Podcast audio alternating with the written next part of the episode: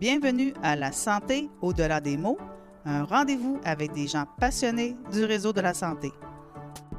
Votre hôte, Jean-Pierre Gagné, lui-même médecin, vous fera partager sa passion pour le domaine et vous fera découvrir une foule d'invités et d'acteurs clés du réseau. Voici votre hôte, le docteur Jean-Pierre Gagné. Bonne écoute!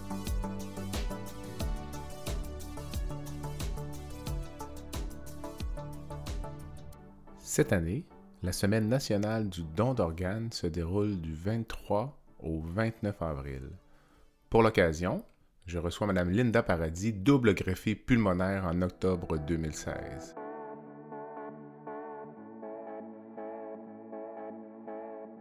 Femme active, pleine d'énergie, elle commence en 2014 à développer des symptômes inquiétants. Essoufflement, douleur à la poitrine.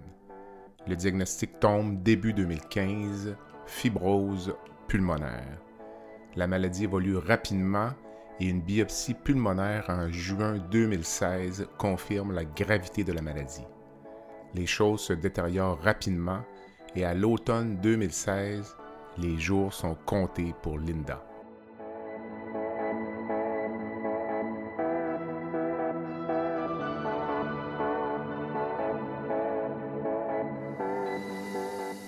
Heureusement, un détour du destin lui offre des nouveaux poumons en octobre 2016. Il est difficile de croire que Linda est transplantée tant elle est pleine d'énergie.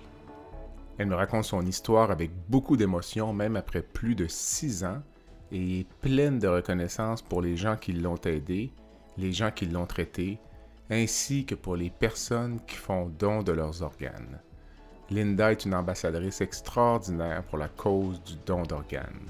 Je vous souhaite une bonne écoute et surtout, je vous rappelle de signer votre carte de don et de discuter de vos intentions avec vos proches.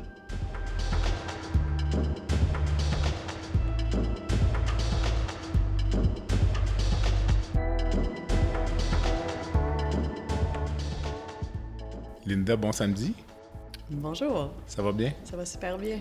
Merci de te prêter à l'exercice du balado La santé au-delà des mots pour parler euh, de ta vie, parler de ta greffe pulmonaire survenue en 2016. Donc, euh, c'est par euh, les médias sociaux qu'on s'est connus. J'ai lancé un appel, puis une amie commune nous a mis en contact. Puis c'est là que j'ai appris à te connaître. On s'est parlé un peu il y a quelques semaines, puis on s'est reparlé tout à l'heure puis je pense que ça va être une super belle entrevue. Donc, euh, Je l'espère.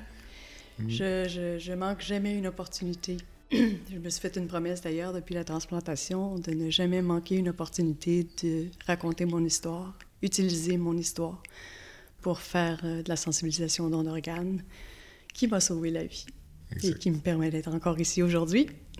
donc, tu as été greffé en 2016. Ça va être donc le septième anniversaire à l'automne prochain. Exact, exact. Puis, euh, si tu me parlais de ta vie avant 2016 ou peut-être ta vie il y a 10 ans, euh, qu'est-ce que Linda Paradis faisait? Avant, avant, avant de, remonter il y a 10 ans, je, te dirais que je suis, une, je suis une personne qui a beaucoup d'énergie, qui a toujours mordu à plein dans la vie, euh, intense, passionnée. Donc, euh, j'ai fait beaucoup de j'ai travaillé très fort, j'ai eu trois beaux enfants, donc euh, je mordais vraiment dans la vie et je, prenais la vie euh, vraiment d'une façon très positive. Puis il manquait toujours de temps pour faire tout ce que j'avais envie de faire dans, la vie.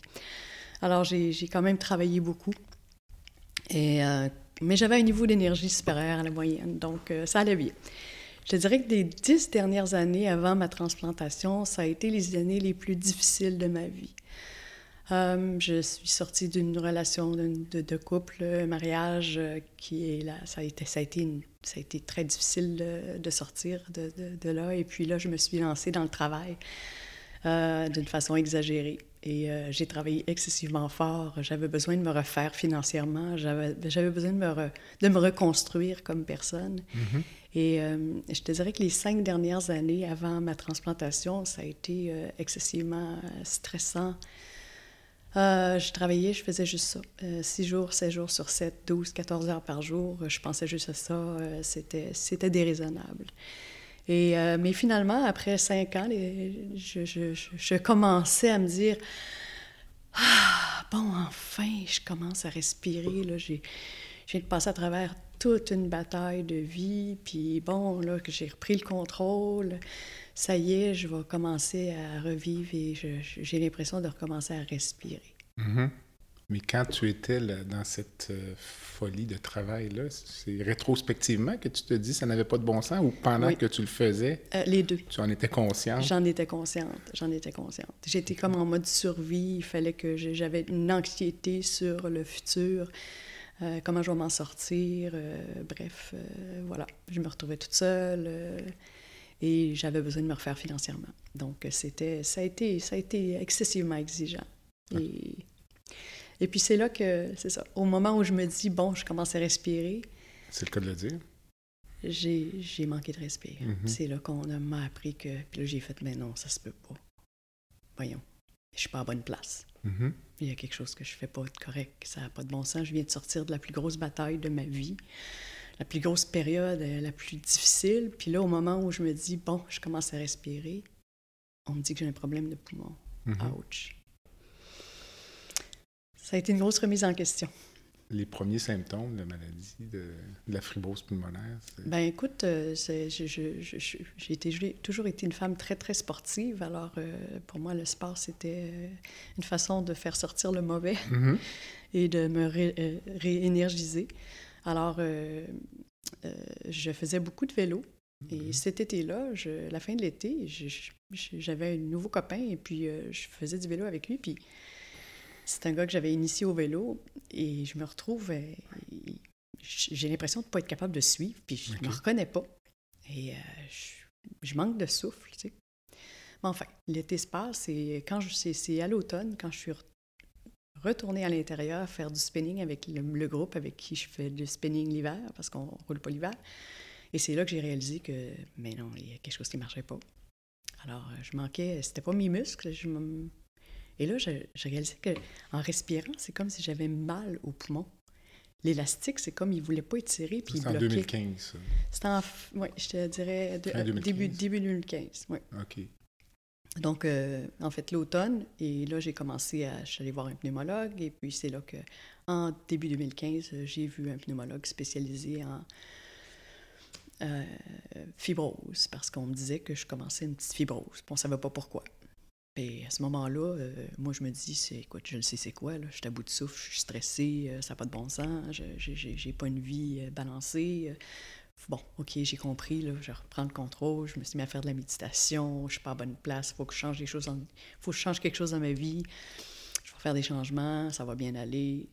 Mais quand il te parle de fibrose pulmonaire au début, ben Est-ce que tu réalises la gravité non, potentielle ben non, mais non, mais non, pas du tout. Tu fais pas de recherche sur Internet trop? Ben, on me dit que ça se guérit pas, mais que ça peut se stabiliser. Bon, OK. Euh, puis à ce moment-là, bien écoute, on ne va pas plus loin que ça. On me il y a deux, deux, deux genres de fibrose, euh, puis on on n'est pas trop capable de la, de, la, préciser.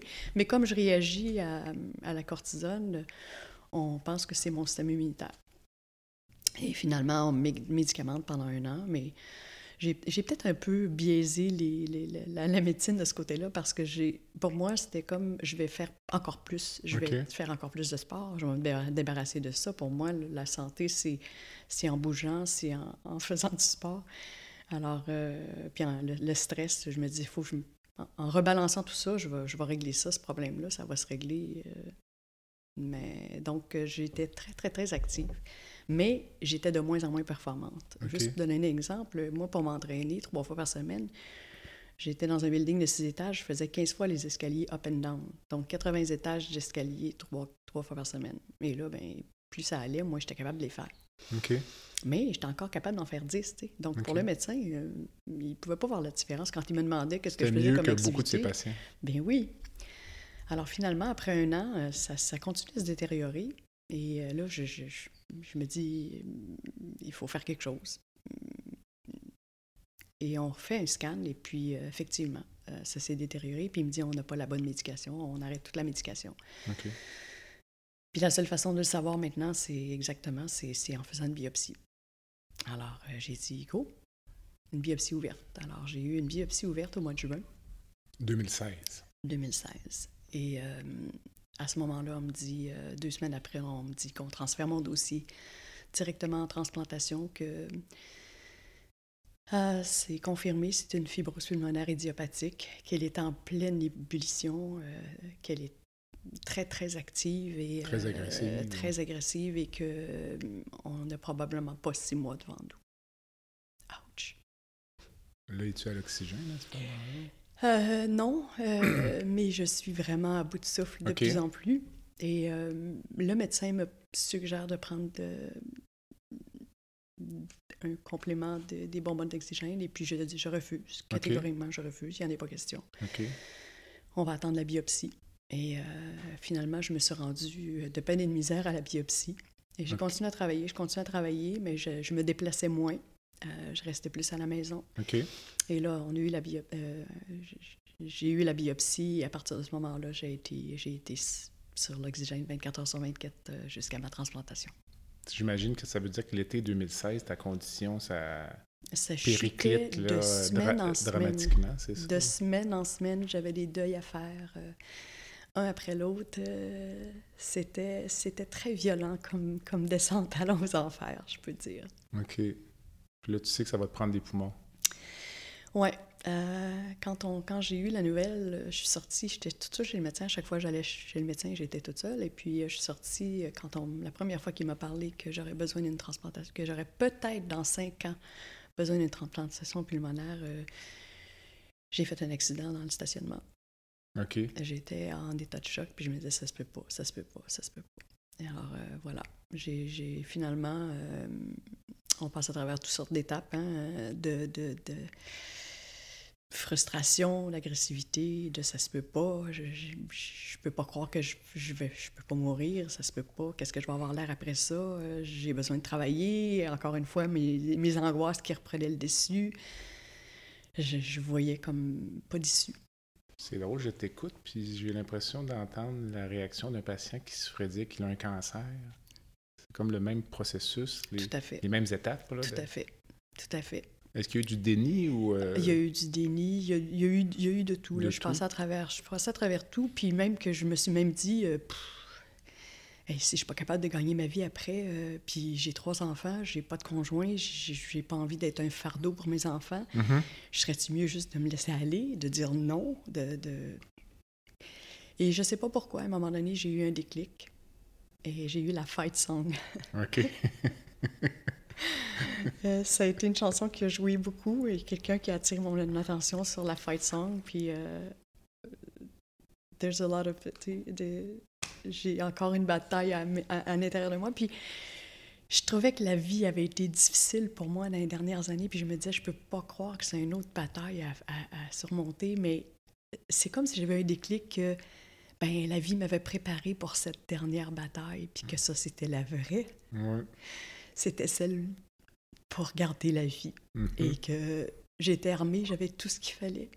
Mais qu'en même temps, j'avais toujours mené ma vie au pic l'appel. Tu sais, quand on a des problèmes, let's go, on se retrousse les manches, on, on y va, on fonce, on va régler ça. Euh, puis là, j'avais, j'étais complètement impuissante devant ce diagnostic et j'étais impuissante. Il n'y avait rien que je pouvais faire d'autre que de l'accepter puis de dire bon, ben c'est quoi, je me prépare puis s'il faut qu'il me reste juste six mois à vivre, je vais les vivre avec. Euh, je vais continuer à me maquiller, je vais continuer à mm. me coiffer, je vais continuer à avoir un sourire aux lèvres. Et malgré que j'ai eu des moments difficiles, j'essayais d'être excessivement positive en me disant je vais la gagner cette bataille-là, mm-hmm. je les veux, ces poumons-là, on va les trouver. Et puis j'ai commencé à me renseigner, j'ai commencé à faire la quête. Alors pendant ce quatre mois et demi-là où on m'évaluait pour faire la liste, euh, j'ai rencontré plein de gens du, domaine de la transplantation pour savoir comment ça, comment ça se passait. Puis c'est là que j'ai réalisé que, oh mon Dieu, je vais peut-être mourir parce que euh, c'est pas tout le monde qui l'a. Mm. Ça prend une chance, ça prend un timing, ça prend. Il euh, faut que les astres s'alignent. Faut que les astres s'alignent. Et je me suis retrouvée deuxième en quelques jours avant d'avoir l'appel. J'étais deuxième sur la liste d'attente dans ma catégorie sanguine. Alors j'ai même eu un gros éclat de. une crise de larmes qui, que j'avais jamais eu. Et euh, parce que là, je me voyais vraiment, je sentais vraiment la fin, je sentais que j'allais mourir, je sentais que je n'étais plus capable de vivre comme ça, je n'étais plus capable de rien faire, je n'étais plus capable de sortir, Mhm. aller aux toilettes, euh, à la chambre de bain, euh, prendre une douche, c'était un marathon, donc euh, je savais que la vie ne pouvait pas continuer comme ça, puis que je m'en allais mourir. Tu disais que ton médecin t'avait parlé d'un horizon de 5 ans avant une greffe. Ça, c'était en juin 2016. Oui. Euh, en fait, juste, non, en, de- en 2015, là, pen- 2015. Oui, ben, en fait, euh, pendant la- l'année où euh, j'ai commencé à prendre la médication, puis Ok. qu'on voyait que ça continuait à se Puis, euh, détériorer, là, il m'a dit si, on- si ça continue comme ça, tu vas peut-être avoir besoin d'une greffe dans cinq ans. Puis le- en 2016, suite à la biopsie, là, Puis ton horizon est de quelques mois. Là, tu le Oh, sais oui, déjà oui. à ce moment-là. Oui, oui, oui. Ouais, à partir du moment où j'ai eu la biopsie, là, c'est là que ça a fait. On n'a pas six mois devant nous. C'est d'urgence. Et le processus, habituellement, pour l'inscription à la liste, c'est un six mois minimum. J'ai été excessivement chanceuse encore une fois. Les astres étaient alignés. J'étais du côté médical, j'étais vue, j'étais vue en privé.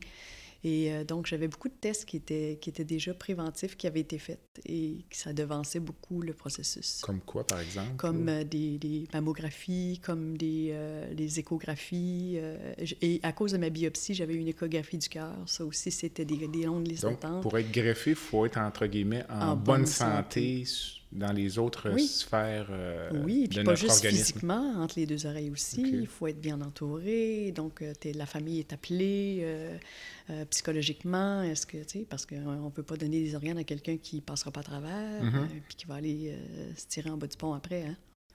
Donc, voilà, il faut. faut c'est un groupe, d'ailleurs, il y a 16. euh, tu- On rencontre un groupe de 16 personnes qui nous voient, le qui, qui évalue ta condition physique, qui, qui évalue toute de la tête aux pieds ta condition. Et en même temps, tu n'es pas sur ton meilleur jour. Puis là, toi, il faut que tu essaies de les convaincre que Ah, T'es une mais bonne écoute, candidate on est... ou, euh, Ben écoute, euh, non. on ben, se laisse aller là-dedans. On se laisse aller là-dedans. Non, on se laisse aller là-dedans. On est complètement euh, à la merci de- de- du système. Mais en même temps, je pense que c'était évident dans mon cas que, premièrement, mon, mon corps était en état parfait. J'étais une fille sportive. Super active. Donc, j'étais super active, super, super sportive avec un, un- moral du tonnerre. Là. Ouais, ouais. Je les veux, ces poumons-là, on va les trouver, tu sais. Alors, euh, j'y croyais. J'y croyais vraiment, j'y croyais. J'y croyais jusqu'à quelques jours avant où Ouais. j'ai éclaté et puis je me suis dit, euh, quelle est la chance que ça arrive? Il y a deux personnes, en- une personne en attente avant moi. Puis euh, j'ai su après la transplantation, deux jours après, j'ai reçu l'appel et j'ai su après la transplantation que cette personne-là qui était avant moi est décédée. En et c'est pour ça que je suis devenue première sur la liste. Donc, il y a deux personnes qui m'ont... euh, Aidé. qui m'ont laissé leur place. Mm. Alors, euh, je ne peux qu'être reconnaissante. Et euh, la personne, la famille, la famille qui, à travers un, un drame, la perte d'un être cher, a dit oui pour que moi je survive.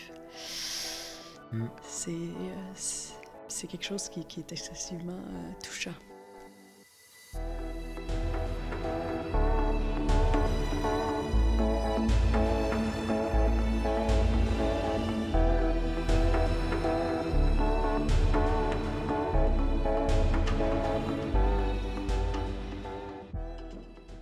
J'en ai parlé avec Michel Lallier, qui est chirurgien transplanteur. Oui, puis, je connais euh, Michel. Comme tu sais, il racontait que même si la- beaucoup de gens sont en faveur du don d'organes, euh, la majeure partie de la population, les gens signent leur carte, mais parfois n'en parlent pas assez avec leur famille, ou les familles ont des réticences à la fin. Puis parfois, il y a des organes qui sont, euh, entre guillemets, perdus parce que les- la famille n'est pas prête à, Oui, malheureusement, à, passer cette étape-là, souvent en pleine crise, comme tu ça. C'est ça le problème, c'est qu'on manque de temps. On voudrait avoir du temps pour euh, Réfléchir. premièrement, absorber l'acceptation du deuil, de, de- de- du décès, avant de prendre la décision. Mais malheureusement, les deux doivent être constatés ou pris en- dans, dans le même, dans le même 24 heures, 48 Mhm. heures, euh, 72 heures. Alors, ça, ça devient un processus excessivement exigeant. Et donc, euh, c'est prouvé que si... euh, et et- et c'est- comme une fatalité. hein. À partir du moment où tu dis non au don d'organe, ben la personne part, s'en Mhm. va à la salle d'opération et c'est fini. là. Donc, c'est vraiment la fatalité Mm, mm. Donc, tu as l'impression de prendre la décision de, d'en finir avec la personne. Mhm. Alors que... Comme si lorsque- on l'a tué une deuxième fois, peut-être? Oui, en fait, on prend la décision de dire, OK, OK, tu, tu peux la tuer, là, ça n'a pas de bon sens. là, donc, c'est Mm. excessivement... Tu es, en plein deuil, tu es en pleine crise. Et euh, À- Avant toute cette période de ta vie, pour toi, le don d'organes, euh, c'est un sujet comme les autres. c'est ça? Je, on pense je- pas trop? Non, j'avais signé ma carte comme tout le monde. puis, En avais-tu euh, parlé à tes proches, non, à tes enfants, non, par non, exemple? Non, non, ou, euh, je n'étais même pas consciente de ça. Moi, moi, à partir du moment où on signait notre carte, pour moi, c'était clair. C'est juste C'était un automatisme oui, pour toi. c'était un autom- automatisme. J'ai signé ma carte. C'est seulement après que j'ai réalisé que, oh my God, les gens peuvent dire non. Et les gens disent non. Il y a Mm. plus que 30 des gens qui, qui se retrouvent face à des familles, qui se retrouvent face aux dons d'organes, qui disent non aux dons d'organes. Et au début, tu es scandalisé, mais quand tu te mets dans le processus, puis quand tu te mets dans une position où, OK, mais si ça arrivait à ton, ton enfant, comment tu Mhm. réagirais? C'est pas nécessairement évident. Et il y a eu plusieurs films qui ont été tournés là-dessus et euh, qui, qui représentent vraiment la réalité de ce qui est vécu. Euh, Mm. quand tu arrives en, en salle d'opération, quand tu arrives en, en soins intensifs, pardon, et que la personne est en arrêt euh, et en mort cérébrale, tu veux pas le croire. Donc, tu Mm. veux pas prendre la décision. Mm. Donc, il faut vraiment avoir eu cette conviction-là avant la crise, en avoir parlé avant, euh, que le sujet a été abordé, puis à ce moment-là, ben, ça, ça simplifie tout. Il y a certaines euh, juridictions, comme euh, la Nouvelle-Écosse notamment, où euh, c'est un processus où les gens doivent, on appelle ça en anglais, on excuse l'anglicisme, opting out. Donc, tous les gens sont donneurs et les gens doivent signer s'ils ne veulent pas l'être. Donc, c'est un processus inversé. Puis toi, tu me disais tout à l'heure, avant que l'on commence l'entrevue, que ça peut être contre-productif. Oui, c'est pas nécessairement, euh, c'est pas pas nécessairement la bonne la solution. bonne solution. En fait, que le gouvernement dise tout d'un coup que les organes lui appartiennent, je pense pas que, je pense que même au Québec, ça, ça aurait un effet possiblement néfaste plutôt qu'un effet positif. Les gens qui se déplacent pas aujourd'hui pour aller signer leur carte se déplaceraient pour aller euh, dire non parce que juste en, en réaction à l'imposition. Donc, euh, je, je pense que, puis moi, mon but, après avoir été sauvé par une transplantation, c'est plutôt de faire sortir le côté héroïque derrière le don d'organes, le côté de d'être capable de sauver des vies, d'être Mhm. capable de donner la vie, Mm. d'être capable de permettre à quelqu'un comme moi d'avoir encore une vie Mm. euh, par euh, ce geste d'altruisme ultime de donner les organes d'un être cher pour que quelqu'un d'autre puisse continuer sa vie. Je t'ai entendu dire, je trouvais que c'était une belle image que euh, maintenant, il n'y a plus seulement les femmes qui peuvent donner la vie, tout le monde. Donc, euh, Effectivement, hein, le plus beau miracle de, de l'existence, c'est de, de la, la reproduction et de donner Mhm. la vie. Et c'était réservé aux femmes de donner la vie. Et, euh, mais maintenant, euh, avec le don d'organes et la, la capacité de récupérer des organes de quelqu'un d'autre, tout le monde peut donner la vie finalement. J'ai vu des vidéos de toi là, dans les semaines ou les jours précédant la greffe, là, puis je te vois aujourd'hui, comme c'est pas la même personne. c'est incroyable. Mais euh, les- la, la dernière semaine, là, en mi-octobre 2016, là, j'imagine que tu regardes le- le- tu regardes à côté du téléphone. euh, Oui. Là, tu sens, as-tu peur de mourir? Là? Ah, Chaque jour peut être le dernier dans ton Oui, esprit? Oui, oui, tout à fait. Euh, Chaque jour, euh, je sens quelque chose qui s'en va et euh, je sens la mort de plus en plus près. Et Mhm. je sens que là, c'est la fin. Là, parce que si je reçois pas ce cadeau de la vie, je m'en vais directement dans, dans le cercueil. Et euh, comme je t'ai dit, deux jours avant, j'ai eu cette, cette crise de larmes-là. En présence de ma mère à la fin de la journée, que les amis venaient de sortir de chez moi. On avait Mhm. eu un beau souper, mais j'étais complètement épuisée. Et euh, j'ai fait une crise de larmes en me disant Je suis deuxième, les chances que ça arrive sont nulles, et puis je sais que je ne serai pas capable de passer à travers. Mhm. Il me reste quelques. On commence à parler de me faire une trachéo, de me rentrer à l'hôpital pour me faire une trachéo. Puis ça, ben, il te reste une semaine ou deux euh, quand tu es rendu là. Donc, euh, Est-ce qu'il était question, mettons, de circulation extracorporelle? Il y a des mecs de... non, Cœur mécanique, on- on- n'était pas pas encore rendu là, mais la première étape, c'est de faire un- une trachéo pour, pour euh, être capable de, de- de pousser de l'air encore plus directement dans les poumons. Puis, euh, Mais bon, bref, je me suis pas rendue là, mais ça. on commençait, euh, je commençais à sentir que je m'en allais là. là. J'étais toute seule, je pouvais plus rester toute seule à la maison, ma mère était avec moi. Puis, euh, Tes, enfants dans tout ça, parce que ça doit pas être facile non plus. mes là. Enfants, j'essayais, moi j'étais, j'essayais d'être excessivement positive et puis euh, on n'a jamais parlé de ça, là, que je m'en allais mourir. là. Ah non? Non, non, non, non, non, non. euh, ah, D'ailleurs, je leur ai posé la question après. Est-ce que vous saviez que j'étais si près de la mort? Et puis on dit, ben oui, maman, on, on- on a tout vu, On on, le savait fou, tout, on dit. avait tout, on Ouais. avait tout parlé, on se préparait à ton départ. là. Puis on n'était pas sûr qu'on y croyait euh, au don d'organes. Alors toi, tu ne voulais pas en parler et eux non plus? Non, Euh, en fait, moi, je gardais le positif, je me disais, je vais les avoir ces poumons-là. Moi, pour moi, c'était comme, c'était clair, j'étais focusée sur, je vais les avoir, les poumons. J'y crois, je vais les avoir. Ah. Je vais les avoir. Et puis, euh, ouais, effectivement, le... c'était un beau samedi matin. Euh, il faisait un merveilleux soleil et puis je pouvais plus sortir et c'était la journée de chaîne de vie. La montée du. Mont-Royal. Et puis à ce moment-là, on m'avait dit, euh, c'était chaîne de vie, j'avais, commencé à me focuser sur l'organisation que je trouvais euh, exceptionnelle. Et puis euh, j'étais supposée être là.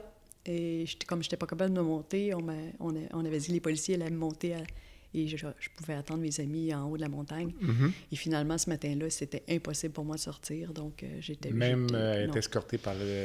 Non, non, non, je, je, je pouvais pas. Alors, euh, j'étais clouée à la maison, et, mais il faisait excessivement beau. Alors, on se textait, je textais les gens qui étaient là, qui étaient là pour moi, qui montaient la montagne pour moi. Et, et euh, j'ai une amie qui, qui refusait que je reste dans la maison dans une si belle journée, qui avait décidé de me louer une chaise roulante et qui, me, qui s'en venait à la maison. Et euh, j'avais eu un, massage ce, matin-là. Et Là, ma mère me dit Bon, ta chum s'en vient avec la, la- avec la chaise roulante pour aller dehors, il faut que tu manges. Puis vous savez que quand on est rendu à ce niveau-là euh, d'oxygénation, de, de besoin d'oxygénation, juste manger devient un défi. Ah, J'imagine. Parce que avaler, les quelques secondes qu'on prend pour avaler, mon souffle était tellement court que ces quelques secondes-là, c'était paniquant. J'avais l'impression qu'en avalant la nourriture, le temps que je pouvais avaler la nourriture, je, je- je pouvais manquer d'oxygène. Mhm. Donc, euh, je mangeais de moins en moins. Et euh, ma mère, elle me dit, là, il faut que tu manges. Elle m'ouvre un ensure. Et je prends quelques gorgées d'ensure. Mon téléphone était toujours devant moi. Euh, Je l'avais toujours avec moi. Et le numéro du docteur Ferraro était programmé dans mon téléphone. Alors, Mhm. le téléphone est devant moi. Je me prépare à aller faire une promenade de chaise roulante. Et le téléphone a sonné. J'ai vu docteur Ferraro. J'ai dit, c'est le docteur Ferraro. J'ai pris l'appel.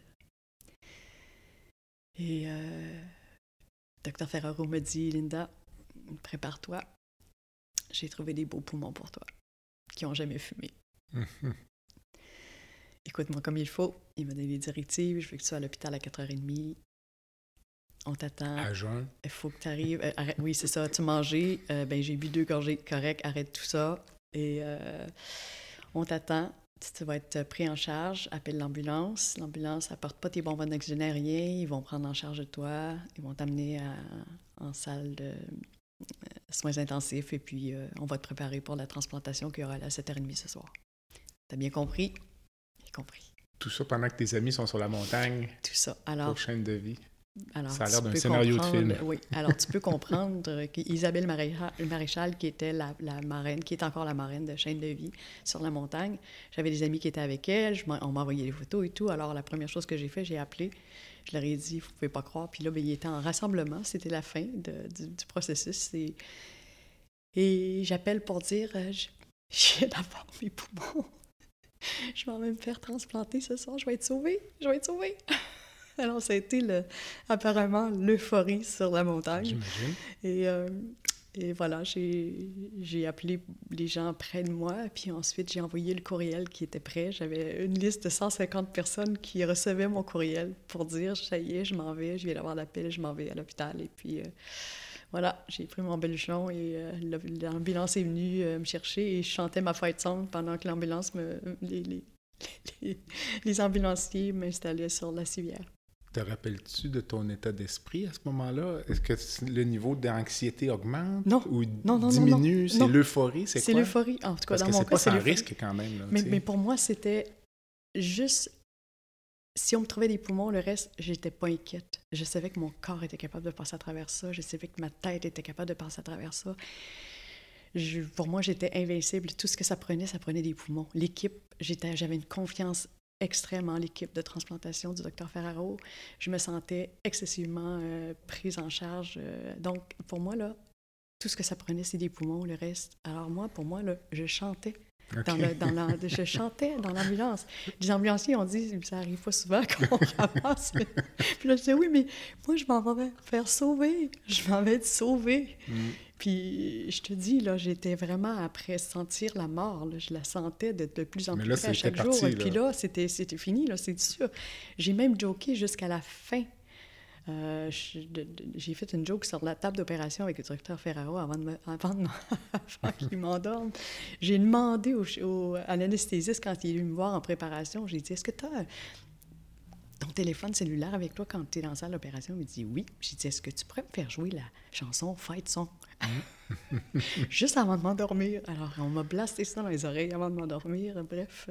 Mais ça, tu te rappelles de tout ça? Ah, Parce que j'aurais pensé qu'il y aurait un petit brouillard qui entourait. Non, non, non. Et quand je suis sortie de la salle, tout, le, côté attente, le côté euh, j'espère que ça va bien aller, j'espère que les poumons. Puis j'avais. On m'avait expliqué que. Euh, faut, faut qu'ils prennent un visuel sur les poumons avant de dire oui. Donc, même si les poumons... Jusqu'à la dernière, minute, ça, peut être non. Hmm. Exactement. Donc, euh, je savais ça. Donc, euh, je savais que là, les poumons étaient en... Quelqu'un était en, mort cérébrale et mhm. sur la, table d'opération. Et là, je me disais, tu sais, les poumons vont être corrects? Qu'est-ce que... J'espère que le policier ne fera pas un accident? tu penses à toutes ces choses-là. Puis là, ben il est 7h30, il est 8h30, il est 9h30. Le samedi soir? C'est un samedi soir. Puis là, ben euh, il est rendu 10h30 et c'est là que on me roule à la salle d'opération et je vois encore. Euh, je croise ma famille et pour la première fois, moi j'étais encore en, là, là c'était comme encore plus, là, je m'en allais me faire sauver. Et c'est quand j'ai vu ma famille devant les portes d'ascenseur, quand je suis rentrée dans l'ascenseur, leur visage, que là j'ai fait Oh, peut-être c'est pas si drôle que ça, mon affaire. J'ai senti la, l'angoisse de leur côté. Puis là, j'ai fait, ouais, c'est vrai qu'il y a un risque. Mais jusqu'à ce moment-là, c'était, euh, c'était j'allais me faire sauver, j'allais être sauvée. Donc, c'est là que tu as réalisé que tes enfants comprenaient tout ce qui se passait. Quelques secondes. À... Ouais. Là, j'ai fait, oh, c'est sérieux, là. C'est vrai que je, je, peux ne pas en sortir. Hmm. Mais pour moi, c'était, même, c'était pas ça. C'est pas ça que je vivais. Hmm sur la salle d'opération, comme je t'ai dit, j'ai hmm. joké avec le docteur Ferraro. Puis, euh, Jusqu'à la dernière minute. On va prendre une courte pause. Le podcast La santé au-delà des mots est une présentation du groupe conseil Beauchamp, Beaulieu, Dessureau, Toupin de la financière Banque nationale Gestion de patrimoine. Comme nous croyons que la santé financière fait partie de la santé globale, nous sommes heureux de nous joindre au docteur Jean-Pierre Gagné pour vous souhaiter une bonne saison de la santé au-delà des mots. Tu veux lancer ton propre podcast, mais tu ne sais pas comment t'y prendre? Pas de problème. Mouton Marketing peut t'accompagner de la conception au lancement. Envoie ton idée de podcast à bonjour à commercial Bonjour à commercial g o m o u t o n.com. L'univers du podcast t'attend.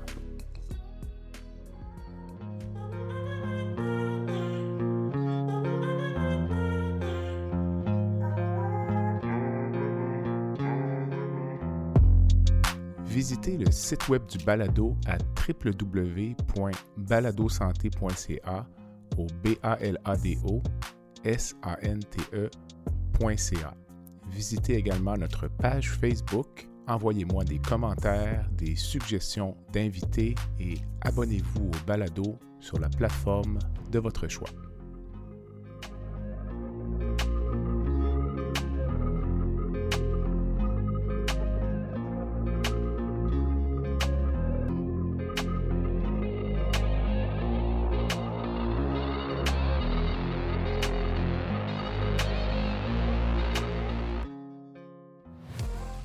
Linda, te rappelles-tu de ton réveil ou le premier souvenir après la greffe?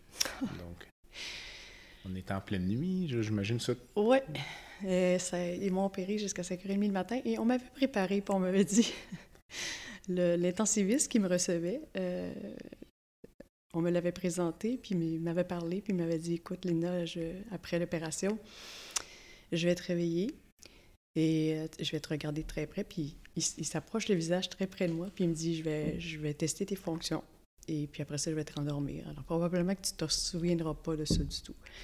Et je- à ce moment-là, là, je suis pas, je suis en attente, là, je suis dans- je suis pas transplantée. C'est le samedi soir. Oui, je suis pas transplantée, je suis en attente, et puis euh, et je lui réponds. c'est ces yeux-là que je vois quand je m'ouvre les yeux après ma transplantation, je vais penser que je suis rendue au ciel. Ah oui.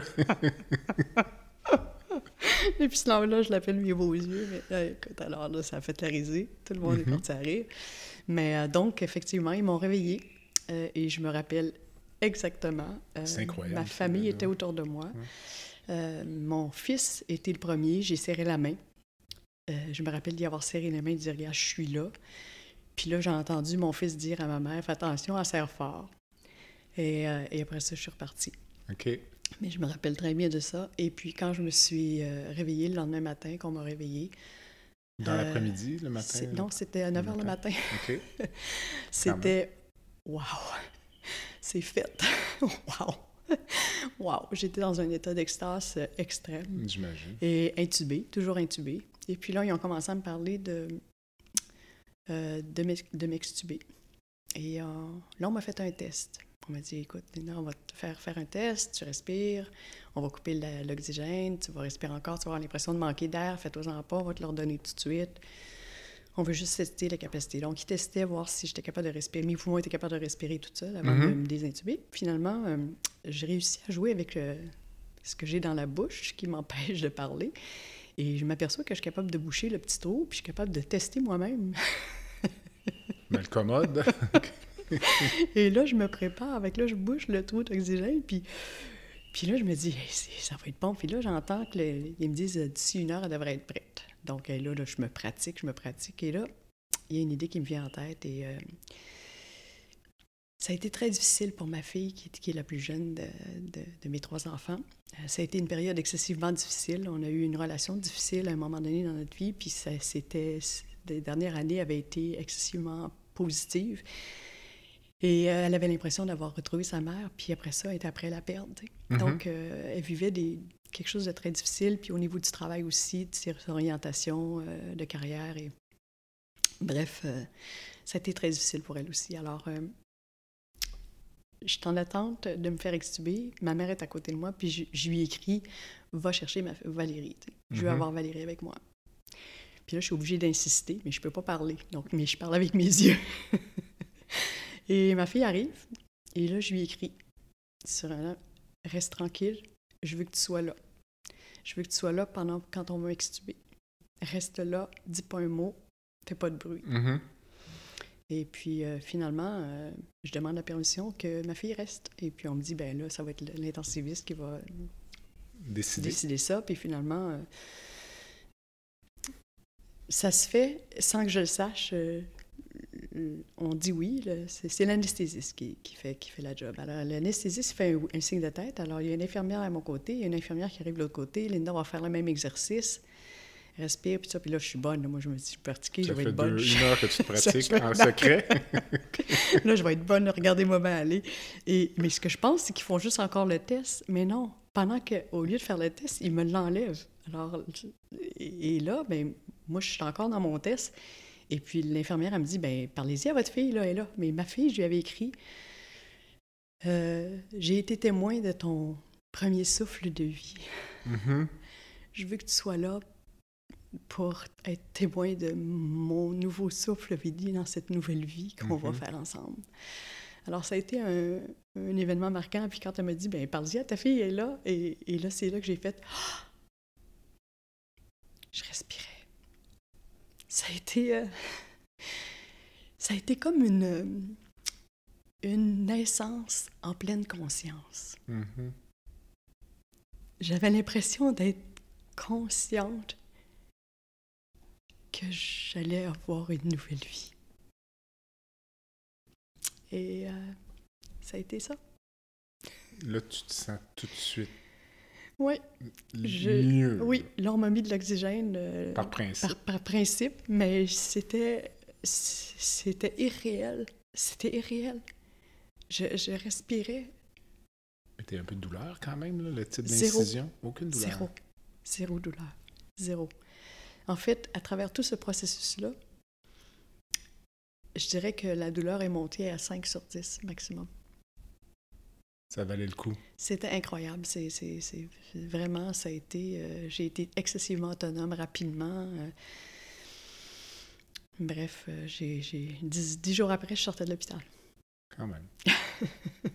Six jours après, je faisais du vélo sur place et je demandais au, physio- phys- au physiothérapeute de, Mhm. de me faire faire des escaliers parce que j'aime ça me faire des escaliers. Alors, il se promenait avec le poteau. euh, j'étais encore tout branché. Il se promenait avec le poteau. Lui, il traînait le poteau. là.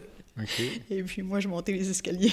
Puis une greffée pulmonaire, comme à l'hôpital, t'es un peu, entre guillemets, chouchouté, j'imagine. Là. T'es- En fait, on est à l'étage des auxquels on fait transplantés. attention beaucoup. Euh, ben, en fait, c'est high maintenance, là, parce que ça. c'est c'est presque à tous les heures que tu as quelqu'un qui vient checker quelque chose, mais, euh, mais j'étais très en pleine conscience. Et, écoute, j'ai... En fait, on est bourré de cortisone aussi. Je Mhm. dormais pas du tout. Je parlais, je parlais, je parlais, je parlais, je parlais.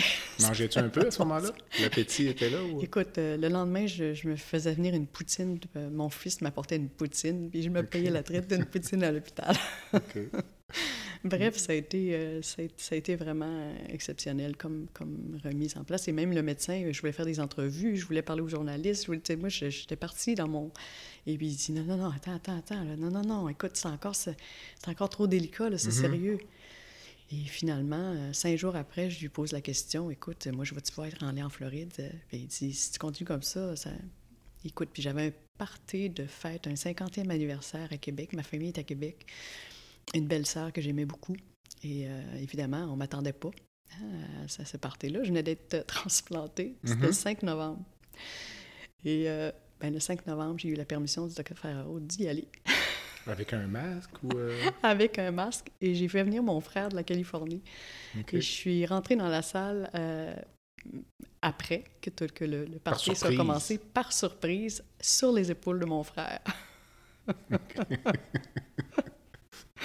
Donc, euh, j'étais maquillée, j'étais arrangée, il n'y a rien qui paraissait. C'était incroyable, vraiment. Je t'ai entendu dire euh, que le paradoxe un peu de la greffe d'organes, c'est qu'il faut que quelqu'un meure pour qu'on puisse vivre. euh, Ouais. Toi, c'est quelque chose qui... euh, Ah, ça a été touche, je tellement pense, présent. ou- Ça a été tellement présent. Euh, je me rappelle, en fait, le soir où j'ai fait cette crise de larmes à ma mère, que quand je me suis retrouvée toute seule, je dormais pas, je n'étais pas capable de dormir. Et puis, euh, j'ai comme parlé avec, l'univers, j'ai parlé avec euh, mon donneur. Et euh, je, lui disais à ce moment-là, écoute, moi, je sais où je m'en vais, c'est- clair, je m'en vais dans ma tombe, mais toi, tu le sais pas, tu vas mourir. Puis ta famille va être assez généreuse pour dire oui pour que moi je survive. Je sais pas qui tu es, je sais pas euh, quelle sorte de vie tu as, mais toi tu le sais pas, tu vas mourir.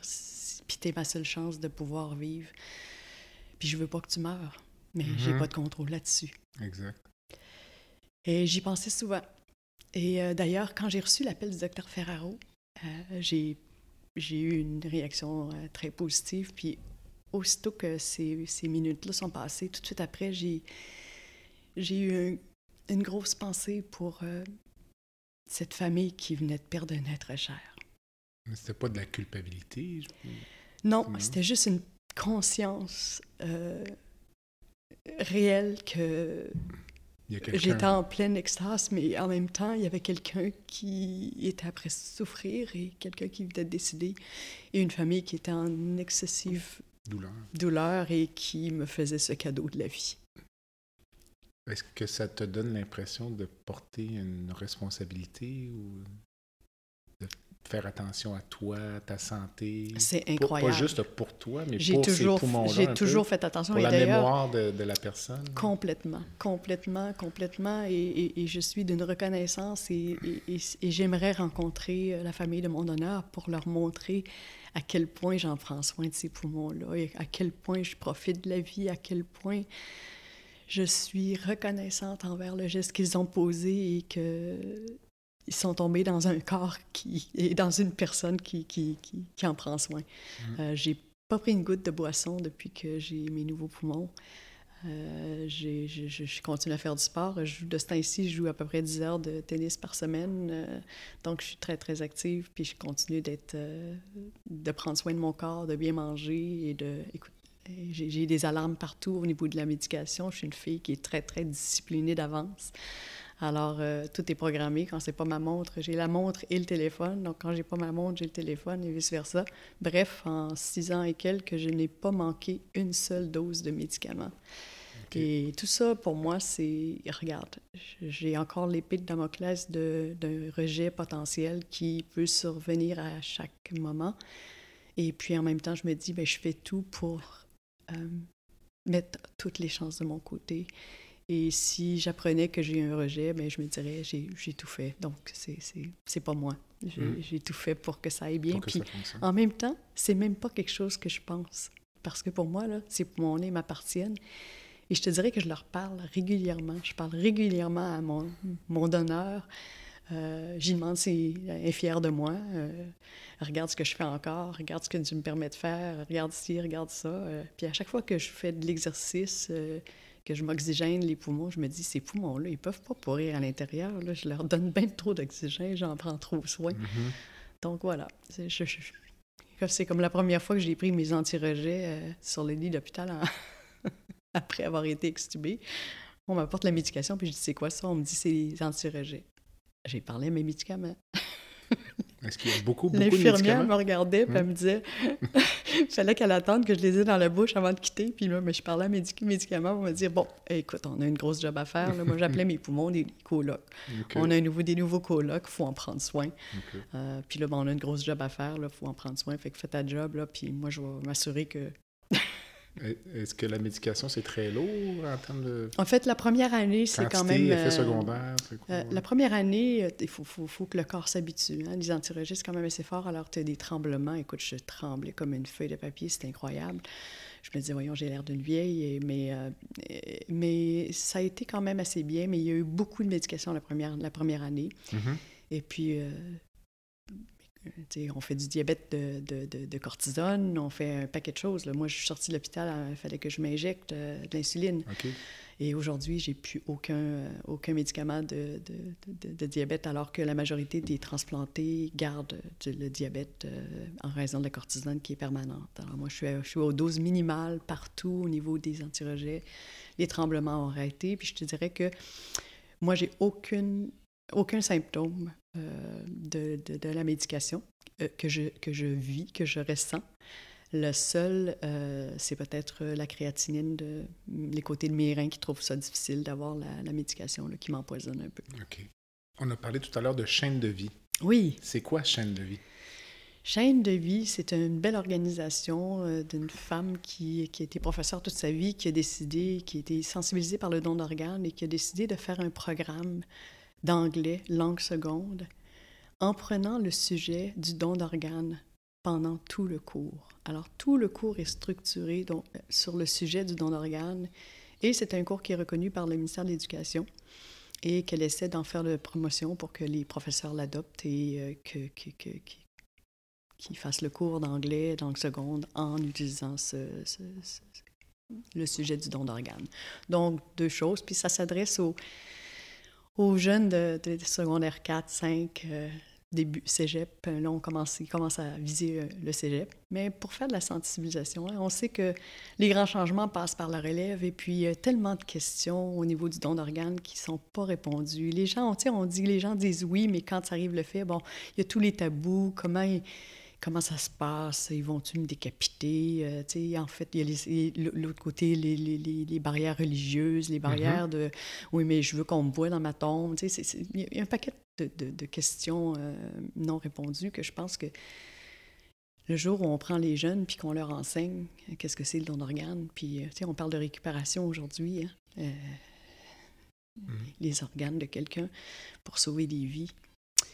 Alors, je pense que les grands changements passent par la relève. Donc, si on enseigne aux jeunes euh, de prendre soin d'eux, puis de, de focuser sur le don d'organes, si un malheur l'arrivait, que ça devienne un ce soit plus un élément de débat, que ce soit un naturel. Le but est que les enfants ramènent ça à la maison, Ramènent ça à la maison. parlent à leurs parents. parle, exact. Parce qu'il y a des histoires dont tu me parlais tout à l'heure, de, de... Parlais d'une famille, là, dont Ouais. la jeune fille avait... Oui, qui est le premier cours euh, de, de, de, chaîne de vie. euh, C'était en, en test même. Et cette jeune fille-là euh, était au cours. Et un des devoirs, c'était d'amener la conversation à la table avec la famille, parler du don d'organes. Et puis, il y avait eu un débat assez houleux, apparemment, avec la mère surtout, qui disait il n'y en a pas question, il n'est pas question que je donne les organes à personne. Euh, c'est des chances qu'ils te laissent mourir pour euh, juste apprendre tes organes. Puis là, la petite avait dit Voyons, maman, je peux pas croire que tu penses quelque chose comme de si horrible que ça, que les médecins feraient ça. Bref, euh, et puis malheureusement, ben, cette, jeune-là, quelques semaines après, était dans un grave accident d'auto et est décédée. Et la mère voulait pas, mais elle s'est rappelée que sa fille lui avait vraiment demandé. Moi, s'il m'arrive quelque chose, maman, je veux que tu donnes mes organes, je veux sauver des vies. Et elle l'a fait. Mm. Et depuis ce temps-là, cette famille-là, la mère et le père s'investissent beaucoup dans, dans tout ce qui s'appelle le don d'organes pour faire comme moi des témoignages euh, et parler au nom des donneurs, des familles de donneurs. Avant ta transplantation, tu étais déjà dans les médias, mais c'était vraiment dans l'urgence, là, parce que tu étais concerné directement? Oui, puis je voulais faire un cri du cœur pour ça. vraiment me dire, regardez-moi, là, j'ai été, j'ai pris soin de moi toute ma vie, j'ai fait attention. Un malheur m'est arrivé, mes poumons sont morts, puis en passant, moi, j'ai jamais eu l'impression d'avoir été malade. Pour moi, j'ai pas été malade. Du Mhm. tout. Mon corps a jamais été malade. Mes poumons sont morts. Mhm. mais j'ai pas été malade. donc, euh, donc, ça se peut pas. Moi, j'ai pris soin de moi, j'ai jamais été malade, j'ai jamais vu, euh, tu sais, j'ai jamais eu besoin de médecin dans ma vie. Et puis là, je vais mourir, mes poumons sont morts, puis je vais mourir parce qu'on manque d'organes, ça se peut pas. Mm. Alors, je voulais vraiment sensibiliser les gens au fait que, puis en plus, parce que les familles disent non. Et à chaque fois qu'une famille dit, dit non, ben, c'est trois, quatre personnes qui peuvent mourir du fait que cette personne a dit non. Alors je me disais, il faut que les gens arrêtent, il faut que les gens soient conscients. Alors j'ai fait un cri du cœur.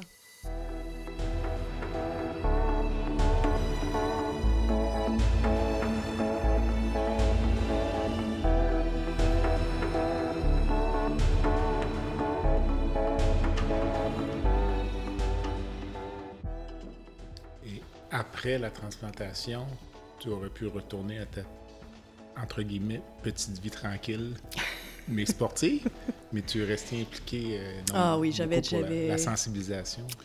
Oui, moi je voulais changer le, je voulais changer le don d'organes, je voulais changer euh, tout ce processus-là. Je voulais m'assurer que je me suis documentée beaucoup, j'ai regardé ce qui se faisait ailleurs. Je trouvais qu'on était tellement reculé au niveau de la province, euh, que ce soit juste au niveau du registre, qu'on faut passer par le notaire ou faut passer par euh, un processus de Transplant Québec, euh, le, formulaire, formulaire super compliqué que les gens, tu T'arrives en Ontario, c'est un, site Internet que, auquel tu rentres et tu, tu vois ton inscription, puis tu es capable de le faire live. Là. Mhm. Ici, on a un site Internet, il faut euh, sortir son rapport d'impôt, puis sortir le numéro 106 de la ligne 90 pour... Écoute, c'est hyper compliqué, j'ai essayé de le faire, puis euh, je suis pas trop pire en finance. C'était compliqué. C'était hyper compliqué. Alors, tu te dis, voyons, il faut faciliter ça, il faut répondre aux questions, il faut en parler. Je voulais vraiment m'impliquer beaucoup et, d'ailleurs, j'ai fait beaucoup, beaucoup, beaucoup. D'ailleurs, je voulais me trouver une job de ce côté-là. Je me suis impliquée au bureau d'UNO de Transplant Québec. Je voulais changer les choses, mais malheureusement, euh, on fait face à des contraintes politiques. Euh, Transplant Québec et tout le processus de transplantation. Puis en, en même temps, il y a tellement de, des ressources extraordinaires derrière ça, le processus.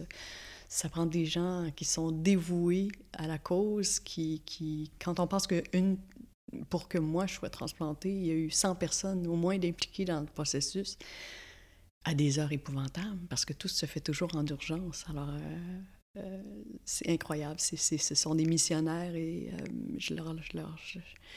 je suis euh, en extase devant le- le- le- la générosité de ces gens qui ont un travail excessivement demandant. Puis euh, en même temps, ben, malheureusement, il y a des contraintes de ressources, il y a des contraintes politiques et euh, finalement, c'est, c'est, pas un sujet qui est mis sur le dessus de, de la table. Mais tu continues à t'impliquer, à donner des conférences? Oui, je, je, me suis dit que toujours, chaque fois que j'allais avoir une invitation, que je n'allais jamais refuser. De, de, et je l'ai fait très, très activement les trois premières années après. Et euh, ensuite, la, la, COVID est venue nous rentrer dans les pattes, malheureusement. Mais euh, j'ai quand même, je me, suis, je me suis donné beaucoup. Et euh, j'aurais aimé, j'aurais aimé que Transplant Québec, et j'ai, j'aurais voulu rencontrer les gens du gouvernement pour avoir un budget pour que des gens comme moi puissent aller faire de l'enseignement à, accompagner les médecins. Parce que souvent, les médecins ils disent oui, c'est beau le l'organe, mais quand tu vois qu'est-ce que ça fait que devant toi, tu as, une Linda Paradis qui, qui, est passée à travers ça, puis regarde ce comment est-ce qu'elle est aujourd'hui, je pense que c'est une image vaut mille mots. Hein. Mmh, Donc, mmh. Euh, d'avoir une personne comme moi qui accompagne les médecins dans l'éducation, qui accompagne, euh, tu sais, fait que là, je le fais avec, avec Chaîne de vie, mmh mais j'aurais voulu le faire avec Transplant Québec, j'aurais voulu, mais malheureusement... Euh, c'est une question de budget, puis on n'a pas de budget pour faire ça. Alors, malheureusement, c'est parce qu'en en fait, la sensibilisation, ça va au-delà des familles, même le, corps médical. Euh, puis Dr. Lally en, faisait part dans son entrevue. Là, les milieux, parfois, sont moins sensibilisés. Oui, puis on se bat pour les ressources. Un donneur d'organes, ça déstabilise euh, aussi une unité de soins intensifs. Euh. Complètement. puis parfois, les gens n'y pensent tout simplement pas. Parfois, les médecins sont même mal à l'aise parce que le médecin traitant du patient qui décède mais qui est un donneur potentiel, se retrouve à être la personne qui va aller solliciter la famille. Exact. Ça fait beaucoup d'émotions pour les, les, les, soignants aussi. Oui, puis, puis, pour le médecin aussi, de dire, tu sais, médecin perdre un patient, c'est un échec. Alors, mm. euh, puis là, ben, il faut que tu ailles leur dire euh, si, by the way, ça ne vous tenterait pas de donner les organes. Tu sais. Mm. C'est pas nécessairement évident. Donc, il faut avoir la conviction, il faut savoir de quoi on parle, il faut, faut savoir comment approcher et comprendre tout ce qu'il y a de la beauté derrière ça, parce mm. qu'il y a quelque chose de magique derrière ça euh, au niveau de, d'altruisme humain. La vie que tu as aujourd'hui, au point de vue de ta condition physique, euh, est-ce que tu te compares à comment tu étais il y a 10 ans ou tu te compares aux gens de ton âge? Parce que j'ai l'impression que tu pourrais peut-être en gêner quelques-uns. en fait, c'est ce que j'ai l'impression. Comparativement à ce que j'étais avant, je te dirais que je vais donner une, image. Je fais du ski de fond. J'étais toujours en avant. Aujourd'hui, je dis non, non, allez-y en avant, je vais y aller à mon rythme. Donc, c'est sûr que je suis plus la machine que j'étais. Euh, même chose au vélo. Euh, mm. J'ai fait des défis de vélo incroyables et, by the way, un an et huit mois après avoir eu ma double transplantation pulmonaire, je mm. suis retournée faire la boucle de Pierre-Lavoie, 135 mm-hmm. km de vélo. Mais c'est sûr qu'au lieu de le faire à 25-26 km en moyenne, je l'ai fait à 19-20. Mm-hmm. Alors, c'est ça. Donc, pour moi, par rapport à ce que j'étais avant, c'est sûr que je ne suis plus la machine euh, que j'étais, mais je regarde ce que je fais aujourd'hui encore et j'ai des femmes de 50 ans qui sont gênées de me regarder aller, puis même des femmes de 40 ans des fois. J'imagine. Donc, j'ai encore un niveau d'énergie exceptionnel et euh, et je suis encore excessivement active et jouer dehors et aller jouer à faire du sport, moi, je Mais en même temps, il faut faire attention lorsqu'on se compare parce que tu aurais vieilli de toute façon. Oui, oui, tout à fait. Donc, moi, quand je me compare, moi, je joue encore au hockey, là, mais si je me compare à comment j'étais il y a 25 ans, hum, par la force des choses. Par la force des choses, effectivement. On est moins. Euh, hum. Mais euh, c'est ça. Donc, euh, ça, je l'ai senti du puis évidemment, au niveau du souffle. Puis J'aurais voulu aller faire les Olympiques quand je suis sortie. Et euh, quand j'ai su qu'on compétitionnait euh, de la même façon, c'était pas organe par organe, donc euh, que les transplantés pulmonaires compétitionnaient avec les transplantés de reins, je me disais, bon, ben, je peux pas aller là parce que c'est sûr que là, je peux pas gagner. Puis moi, ben, je peux pas aller compétitionner si je peux pas gagner. OK. Donc, s'il y avait eu des. des, Ben, il aurait fallu choisir un sport. Ça, des organes. Euh, non, un sport qui. oh, mais non, mais là, quand même. Ça, ça prenait quelque chose de cardio. Ah, oui, oui, tout à fait. Donc, mauvaise candidate pour les Jeux Olympiques. il aurait fallu que ce soit une, compétition de transplantés pulmonaires. Là, je serais allé. Mm. Dis-moi, toute la période qui a entouré ta greffe là, en octobre 2016, est-ce que c'est quelque chose auquel penses souvent, auquel tu rêves ou. Euh, as-tu, pendant un certain temps, par exemple, après la transplantation, fait des cauchemars où ça ne fonctionnait pas? Zéro. Euh, zéro, zéro, zéro, zéro. Pour moi, j'ai adopté ces poumons-là, mes nouveaux colocs. Et là, c'était le focus de on, on, prend soin l'un de l'autre et puis on, on avance. Et j'ai eu aucun mauvais souvenir de ça. J'ai eu aucun. Non, non. C'était mes poumons, c'était devenu mes poumons, puis j'allais en prendre soin, puis j'allais honorer la, le donneur en en prenant le plus soin possible. Tu aimerais rencontrer la famille euh, J'aimerais rencontrer la famille de donneur pour leur montrer comment j'en prends soin, puis comment je suis reconnaissante à la vie. Mm. D'être encore ici, d'avoir mes enfants, de ma famille, mes amis. Euh, comment je me sens privilégiée mm-hmm. d'avoir eu une nouvelle vie. Mm. As-tu une devise ou euh, une phrase qui, te colle à la peau? Ben, si, si, tu parlais à, à, tous ceux qui sont proches de moi, je, te, je te dirais qu'ils entendent très régulièrement Merci la vie. Mm. C'est quelque chose que je dis à tous les jours et même plusieurs fois par jour à chaque fois que j'en ai l'opportunité. Je vais finir des courriels en, disant merci la vie. Je donc merci la vie, c'est quelque chose que j'ai toujours été euh, euh, très très intense et passionnée de la vie. Euh, mais quand on vient si près de la mort, quand on vit, quand on voit la mort de si près, c'est encore encore plus important. On réalise comment la vie, c'est un beau cadeau. Mm. Et. Euh... Les gens qui sont très malades, euh, qui ont vécu des choses comme toi, parfois vont dire que les petits inconvénients de la vie, là, maintenant, ça n'a plus d'importance.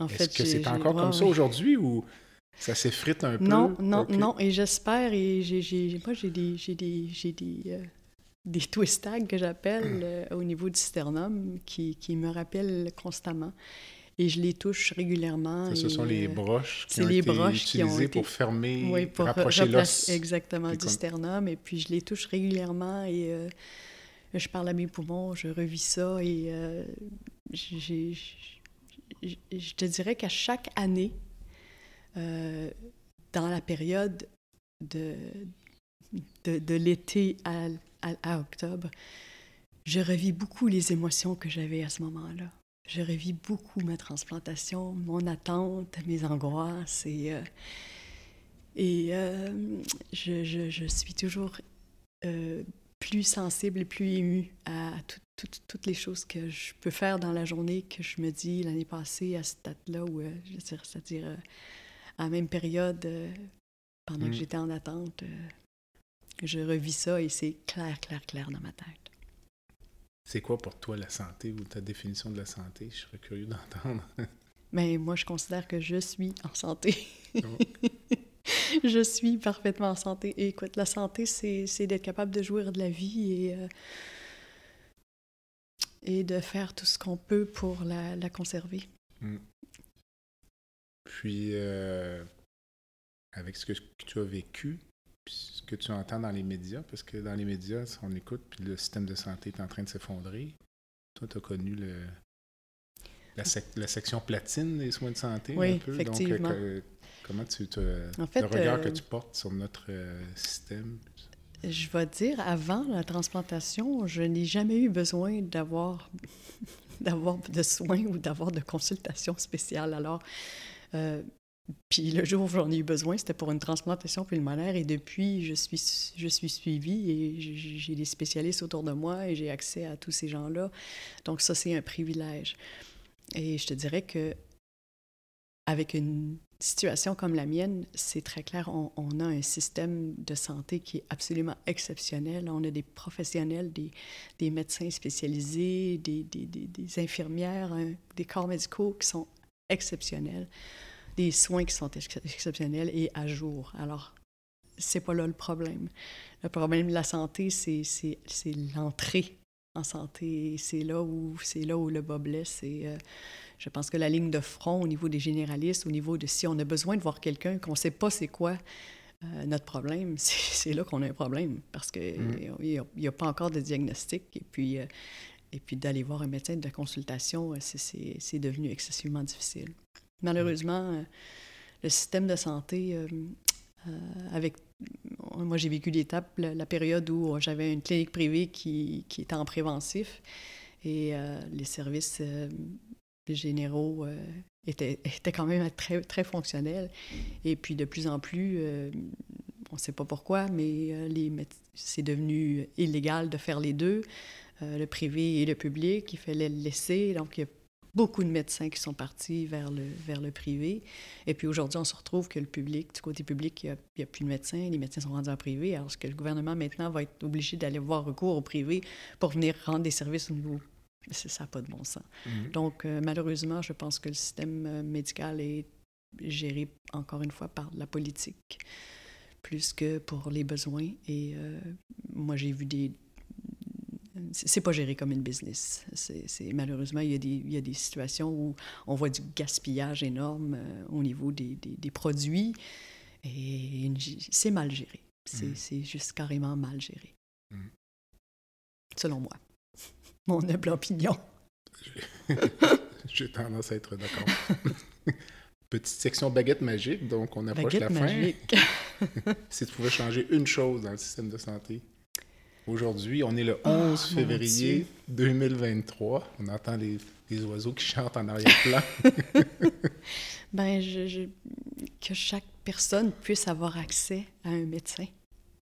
Hmm. C'est le fondamental. Mm. d'avoir d'être capable d'avoir une ressource à qui parler si on a un problème. Mm. Puis, si tu pouvais rencontrer une personne dans le monde. Si je pouvais rencontrer une personne dans le monde. Vivante ou décédée. Pour faire, euh, donc, pas de pas d'alcool, mais euh, une randonnée de vélo ou euh, une marche en montagne. Ah, quelqu'un que j'aimerais revoir ou rencontrer. bon, écoute, je dirais, je, j'ai une grand-mère que j'ai particulièrement aimée, avec qui j'ai eu un lien très, très près du côté paternel. Ma grand-mère paternelle que j'aimerais, je rêverais de revoir. Mm.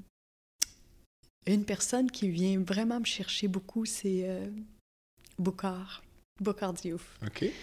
Euh, c'est un être humain qui est très, très rattaché près de la nature, en même temps d'être complètement connecté d'un point de vue euh, du cœur et, mm-hmm. euh, qui est hyper intelligent. Donc, sa façon de s'exprimer, sa façon de faire des liens entre... Entre les choses. Entre les choses, euh, pour moi, c'est magique. Il vient chercher vraiment, il vient me faire vibrer jusque dans le fond des tripes. je suis une amoureuse de la nature, je suis une, je suis une femme de cœur. Boucardiouf. Oui, Boucardiouf. Il me semble doté d'un sens de l'humour ouais, assez. Oui, oui. Puis moi, j'adore rire, alors. Euh, j'adore rire, alors. Puis c'est ça, je, viens de lire un de ses, un de ses livres aussi, puis c'est comme.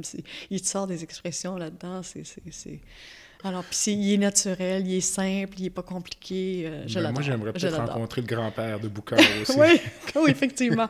moi, mais je pense qu'il se sert beaucoup de son grand-père. Mais je pense que c'est le émissaire. Oui. puis euh, la, la, personne aussi que j'aimerais rencontrer, puis d'ailleurs, je l'ai écrit dans ma dernière lettre à la famille, euh, c'est la, la personne qui m'a redonné la vie. Mm. Euh, j'ai écrit dans la dernière lettre, euh, j'aimerais ça en savoir davantage sur, euh, sur votre mère, parce que je sais que je parle à la fille de ma, mon donneur, dans l'anonymat encore une fois. Mm-hmm. J'aimerais ça savoir qui elle est, j'aimerais ça savoir qu'est-ce qui l'animait, j'aimerais ça savoir ce qu'elle faisait dans la vie, ses valeurs. J'aimerais ça savoir à qui je m'adresse quand je parle, parce que je lui parle souvent. Mm-hmm. Donc, moi, j'aimerais ça rencontrer celle qui m'a donné la vie pour une deuxième fois. Est-ce que tu supportes une cause en particulier ou c'est la cause du don d'organes? Euh? C'est la cause du don d'organes et avec, à travers le don d'organes, euh, j'ai la cause du docteur Ferraro, la Fondation pour la chirurgie thoracique, développe la recherche en chirurgie thoracique euh, qui... Hein, mhm. des organes, c'est bon, mais sans équipe derrière qualifiée comme l'équipe du docteur Ferraro, on va pas loin. Alors, mhm. pour moi, le travail qu'ils font, écoute, et la transplantation, hein, on n'arrête pas de... On n'y pense pas, mais c'est des, des, médecins comme le docteur Ferraro, il fait sa journée complète de travail et toutes les transplantations parce qu'il n'y a pas de ressources ou pour être sûr que les hôpitaux, les, les salles sont libres, on fait ça la nuit.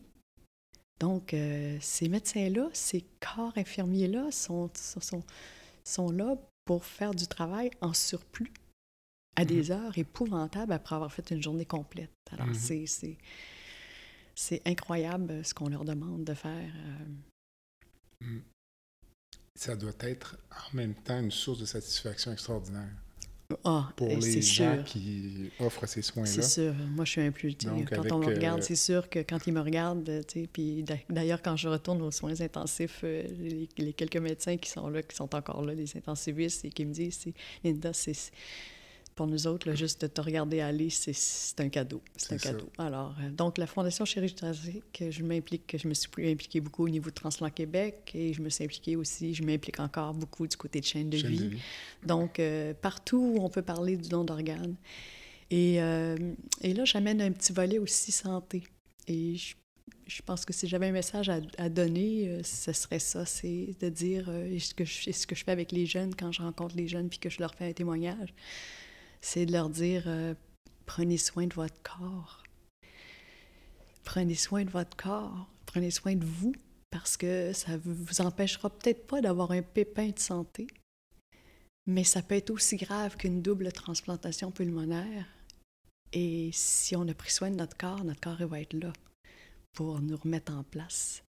Et il va être en top shape pour être capable de passer à travers, puis de, de mener une vie comme j'y vis aujourd'hui. Alors, euh, d'être capable de bénéficier, de continuer à le vivre, puis d'avoir une belle qualité de vie malgré ce qui m'est arrivé. Ça rejoint un peu le message du grand défi Pierre Lavoie, en quelque sorte Oui. aussi. Donc, Et euh, c'est pour ça que je ça- l'ai approché. Ça boucle la boucle. Oui, effectivement. Et c'est c'est comme ça que je l'ai approché, parce que j'avais fait la boucle cinq ans auparavant.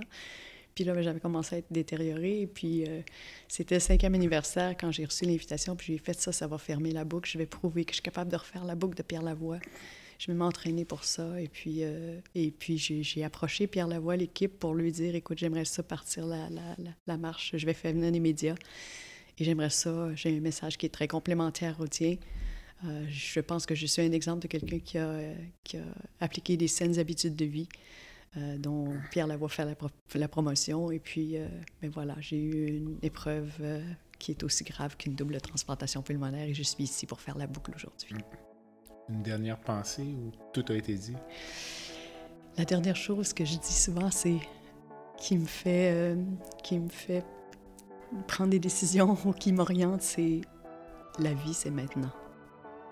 Donc, il faut arrêter de, de, de faire de l'anxiété. J'étais une fille qui était peut-être un peu anxieuse sur qu'est-ce qui m'attendait dans le futur, qu'est-ce qui va arriver. Aujourd'hui, c'est une respiration à la fois. Que j'en profite, Mm. que je remercie. Et la vie, c'est maintenant. Linda, merci. Ça m'a fait un grand plaisir. À la prochaine. Au plaisir.